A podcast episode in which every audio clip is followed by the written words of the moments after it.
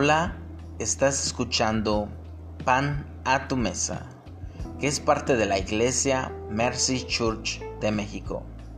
Este es un podcast donde yo, Abner Ayala, junto a mi hermana Ebenezer Ayala, queremos llevarte el pan de vida a tu mesa y que juntos encontremos a Jesús en estos tiempos de crisis.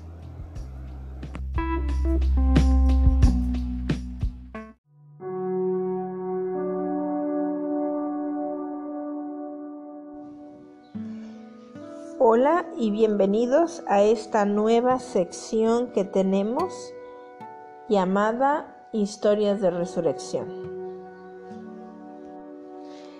Esta nueva sección es para que juntos podamos meditar en estas historias tan hermosas de resurrección.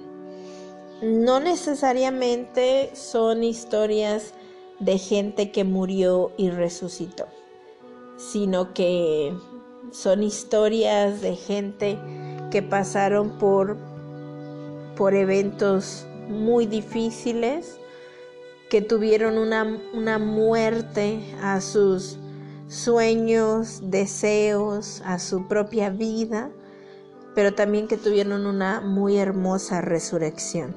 Y estas historias nos pueden llenar de fe, de esperanza, nos pueden motivar.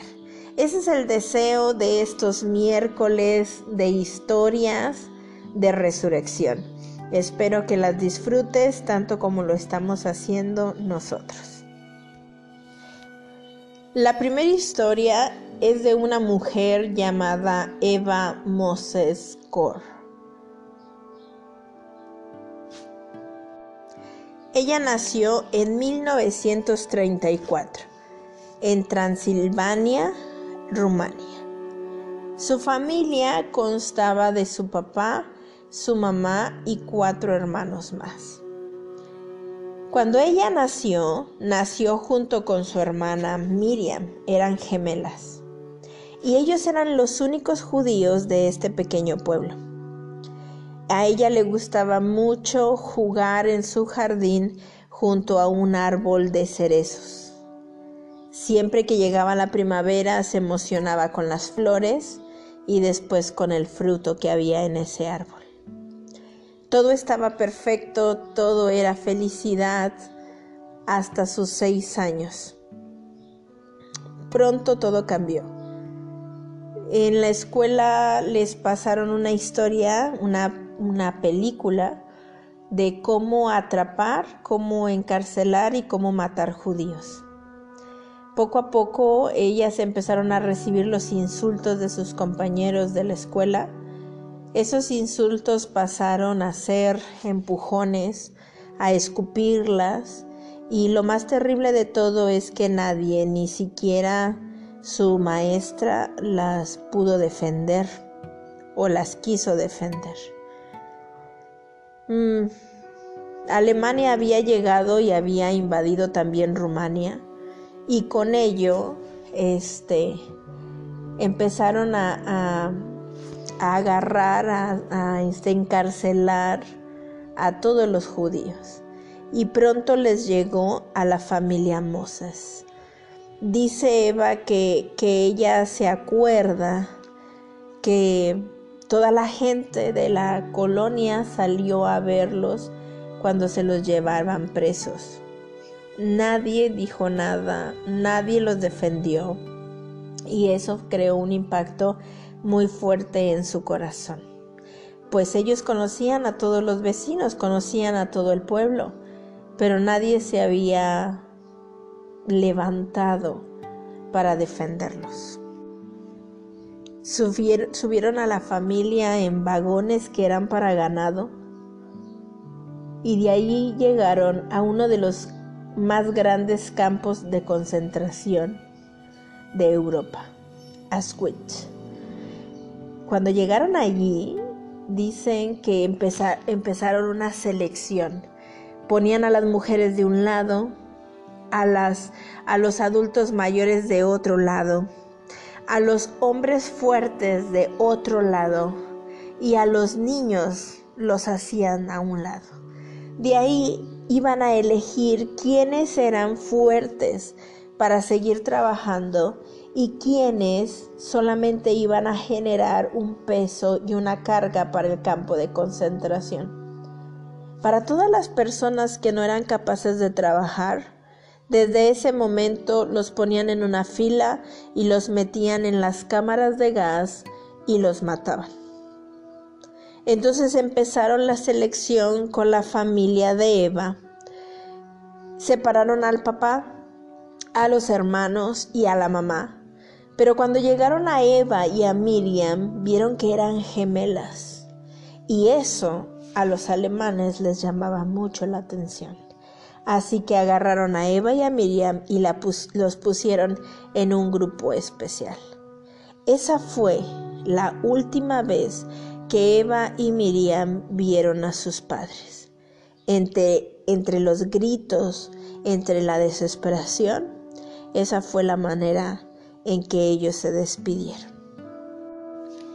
Ellas habían sido elegidas para hacer experimentos. Había un doctor al cual le decían el doctor de la muerte. Este doctor se llamaba Mengele.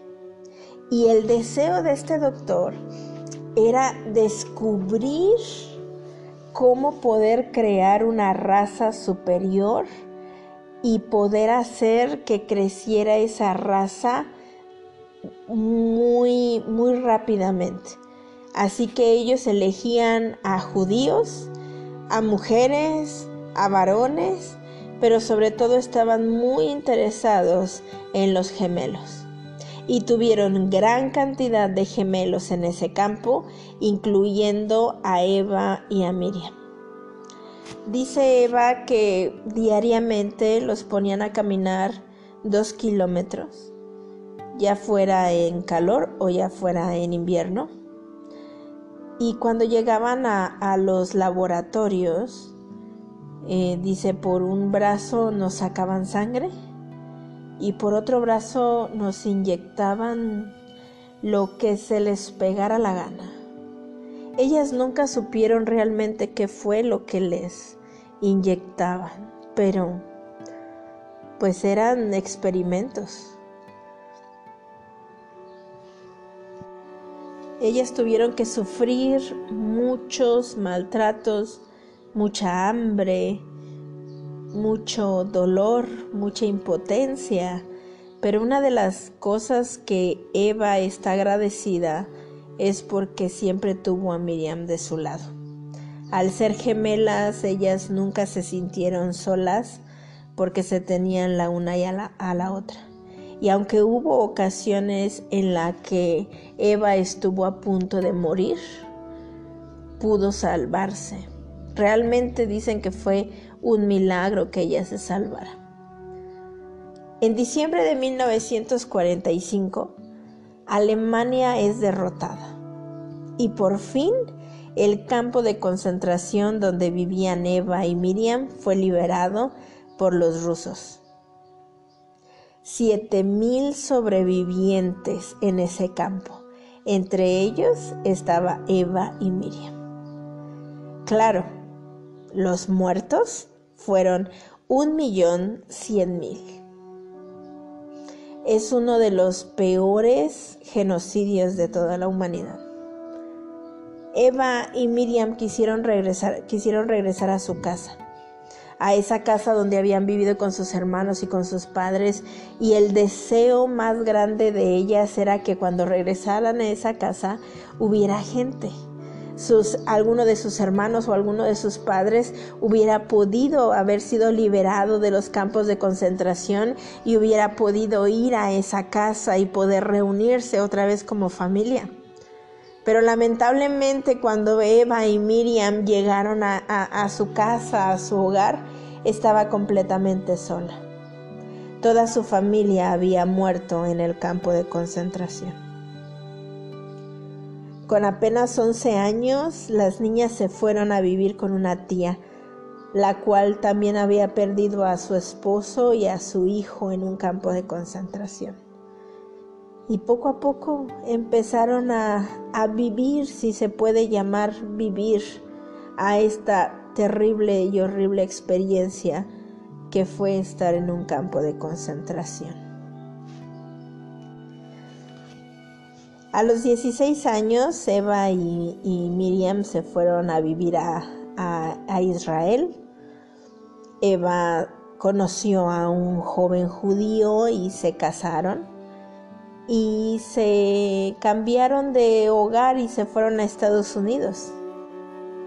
Eh, tuvo dos hijos, todo parecía ir relativamente bien, eh, tenían una estabilidad económica, tenía un hogar, pero algo la perseguía.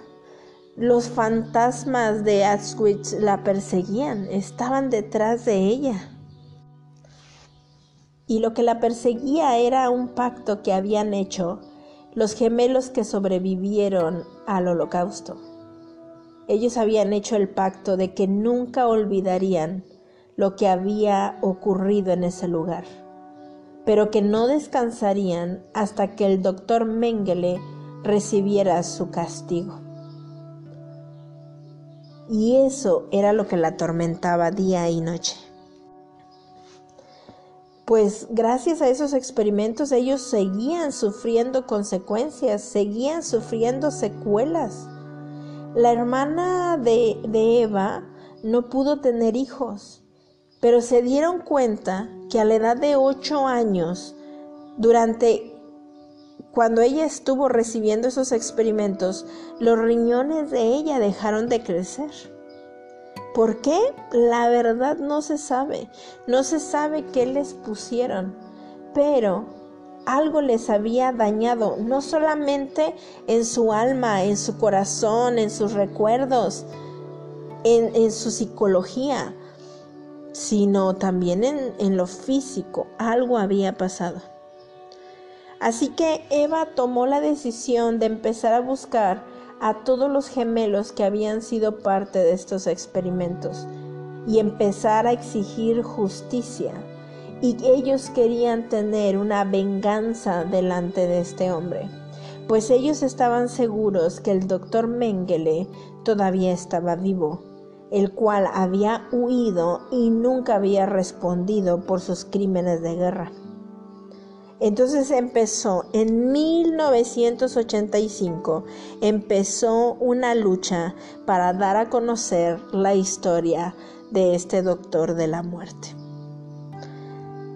Mundialmente se inició una exhaustiva búsqueda del doctor Mengele hasta que encontraron indicios de que había estado en Brasil y que había muerto ahogado.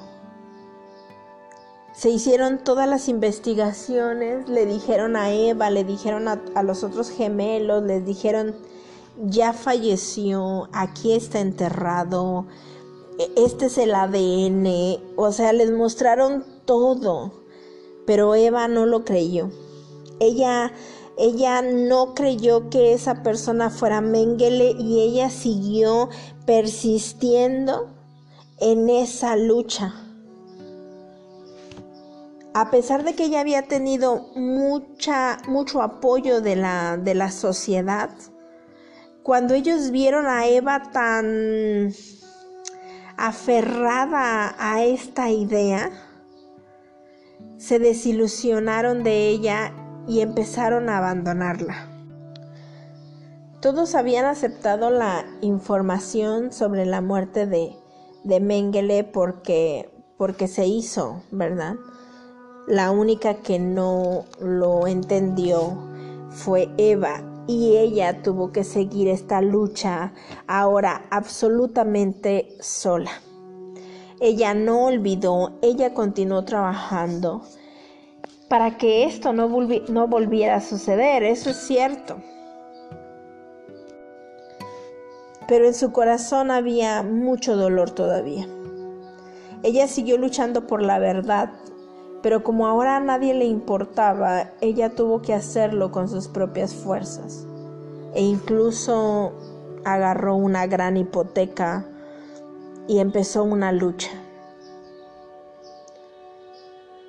Eva quería justicia para ella, para su hermana, para todos los gemelos, para todos los judíos. Cuando Miriam fallece de cáncer, y esto fue a consecuencia de los experimentos de, de que tuvo de niña, hubo un shock en la vida de Eva. Ella tuvo que volver a replantearse todo lo que estaba haciendo, todo lo que estaba viviendo y por todo lo que estaba luchando. Y ella cuenta que tuvo que ir de regreso al campo de concentración de Auschwitz. Ella entra a ese lugar donde ella había vivido por tanto tiempo, ve las barracas donde los encerraban, los baños, lo, donde, donde mataban a la gente con gas, las cámaras de gas, los crematorios, y empieza a ver todo. Y empieza una, una reflexión interna en su corazón. Y es entonces cuando ella decide lo más sorprendente con ella. Ella decide perdonar a los nazis. Su terapeuta la ayudó para, para hacer esto. El problema no era que tenía que perdonar a los nazis. Había una persona en específico a quien tenía que perdonar ella y por la cual toda su vida había girado alrededor de esa persona. Toda su, toda su empresa de justicia había girado en torno a una sola persona. Y esa persona era el doctor Mengele. Era tiempo de perdonar a ese señor. Dice Eva que lo que hizo fue escribir en un cuaderno las peores groserías que se sabía en todos los idiomas que se sabía, porque recuerda que hablaba hebreo, hablaba, no sé si es rumano, mm, hablaba inglés y también escribió algunas en alemán para que el doctor Mengele pudiera entender todas sus groserías. Las escribió, escribió todo se encerró en su cuarto y le gritó como si estuviera presente ese señor y le gritó todo lo que quiso y se desahogó todo lo que quiso y al final dijo esto, después de todo lo que me hizo, aún así te perdono. A pesar de todo lo que me hiciste, te. Poco después, Eva regresó nuevamente a Auschwitz, pero ahora regresó en paz, regresó con una nueva visión, ya no regresó como una víctima, sino ahora regresó como una sobreviviente de ese lugar porque ella merecía ser liberada por todo lo que le había hecho ese doctor. Esta fue parte de su sanidad. Esto fue parte de ser libre de la ira y del dolor. Porque ella siempre decía, la ira es una semilla para la guerra, pero el perdón es una semilla para la paz. Claro que esto le trajo muchos problemas, mucho desprecio, sobre todo con los judíos, porque cómo era posible que los perdonara, porque ellos no merecían ser perdonados. Pero lo que Eva siempre decía era, quizá ellos no merecen ser perdonados, pero yo sí merezco ser libre y ser libre de verdad. Mira, ella no olvidó, ella continuó trabajando para que esto nunca volviera a suceder. Ella hizo un, ¿cómo se llama? Un, un museo para todas las víctimas eh, eh, de los gemelos que por lo que hicieron experimentos y que fallecieron. Y empezó a hablar para que no se olvidara que también esas atrocidades pasaron en esos campos de concentración pero ella ya fue libre de amargura. Su manera de, de, enfocar esta causa y esta lucha fue de una manera totalmente diferente a la que antes tenía. Antes estaba enfrascada en una en una venganza contra un solo hombre. Ahora podía ayudar a muchas más personas Ahora podía ayudar a personas que fueron víctimas y podía enseñarles un nuevo camino. ¿Sabes por qué para los judíos es muy difícil perdonar? Porque la enseñanza para ellos es que el perdón se gana con acciones, con cambios, con arrepentimiento. Y como ellos nunca vieron a los, a los nazis cambiar, ellos nunca se merecían ese perdón. En cambio, el cristianismo tiene una visión más sencilla del perdón y es Jesucristo. Si Jesucristo nos perdonó, también nosotros aprendemos a perdonar. Y es gracias a esta enseñanza que Eva pudo ayudar a través de su asociación ayudar a víctimas a ser libres a través del perdón.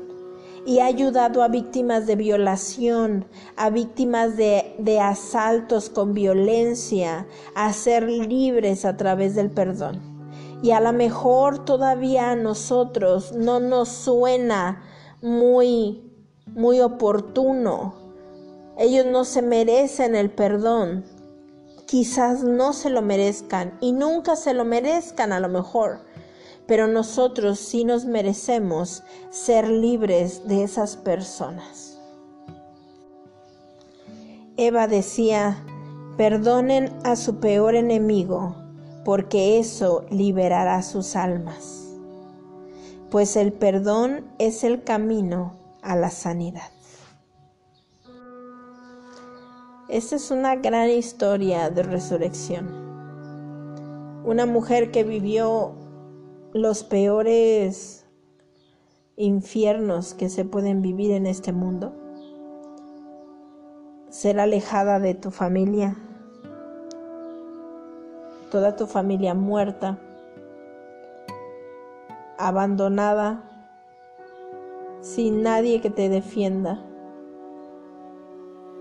y gente extraña haciendo lo que quieran contigo y con tu hermana.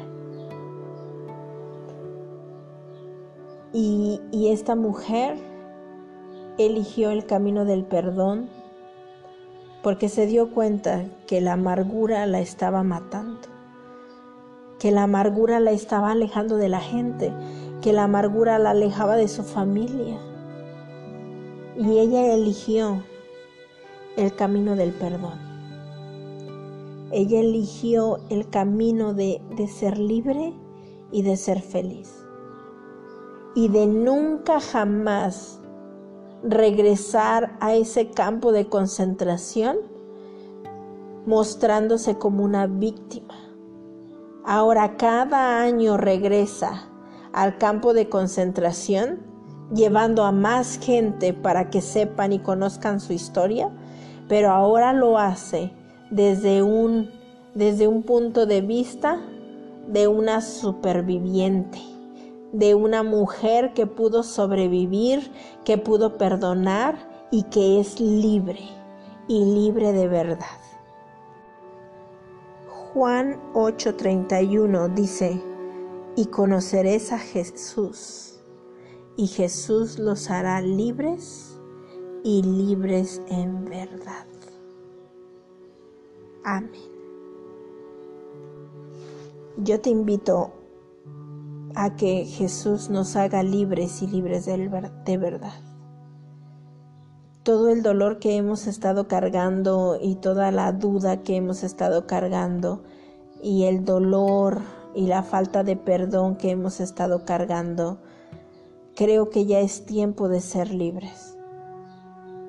Creo que ya es tiempo de extender nuestras alas en libertad porque esas personas que nos hicieron daño o esas palabras que todavía resuenan en nuestra mente, no, le podemos dar todavía el valor, el derecho, el poder de tenernos encarcelados. Dios nos quiere hacer libres y libres de verdad. Y para hacerlo necesitamos perdonar. Esta mujer aprendió a perdonar, fue valiente y se enfrentó a uno de sus mayores miedos. Y yo te invito a, a que también nosotros nos inspiremos en esta mujer y podamos ser libres y libres en verdad. Gracias por habernos escuchado este día y nos vemos la próxima semana con otra historia de resurrección. Bendiciones. Dios, tú que eres el más misericordioso, hoy venimos ante ti para pedirte perdón, pues hemos pecado Dios, en dicho, en hecho y en pensamiento, en lo que hemos hecho, pero también en lo que hemos dejado de hacer. Dios, reconocemos que no te hemos amado con todo nuestro corazón, ni hemos amado a nuestro prójimo como a nosotros mismos. Nos arrepentimos, Dios. Lávanos con tu sangre preciosa. Que tus caminos sean nuestros caminos y tu corazón nuestro corazón. Que tus caminos sean nuestros caminos y tu corazón nuestro corazón. Amén.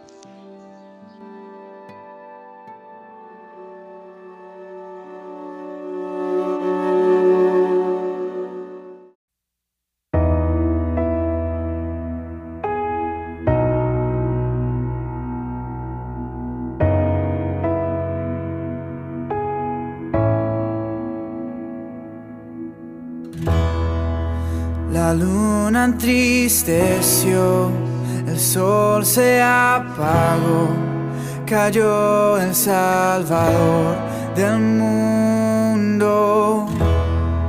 Su cuerpo en la cruz, su sangre derramó el peso del pecado sobre él.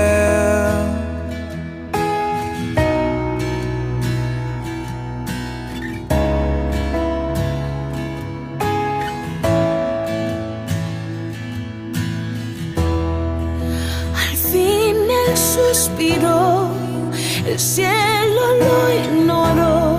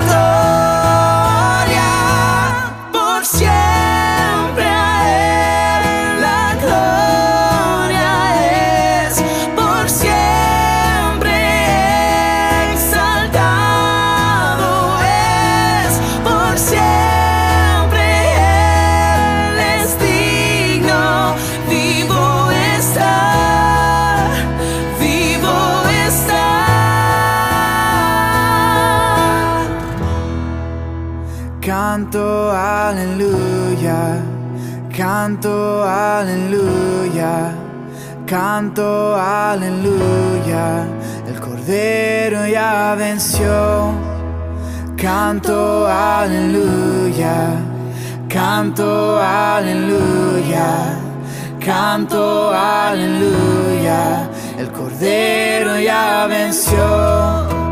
Canto aleluya,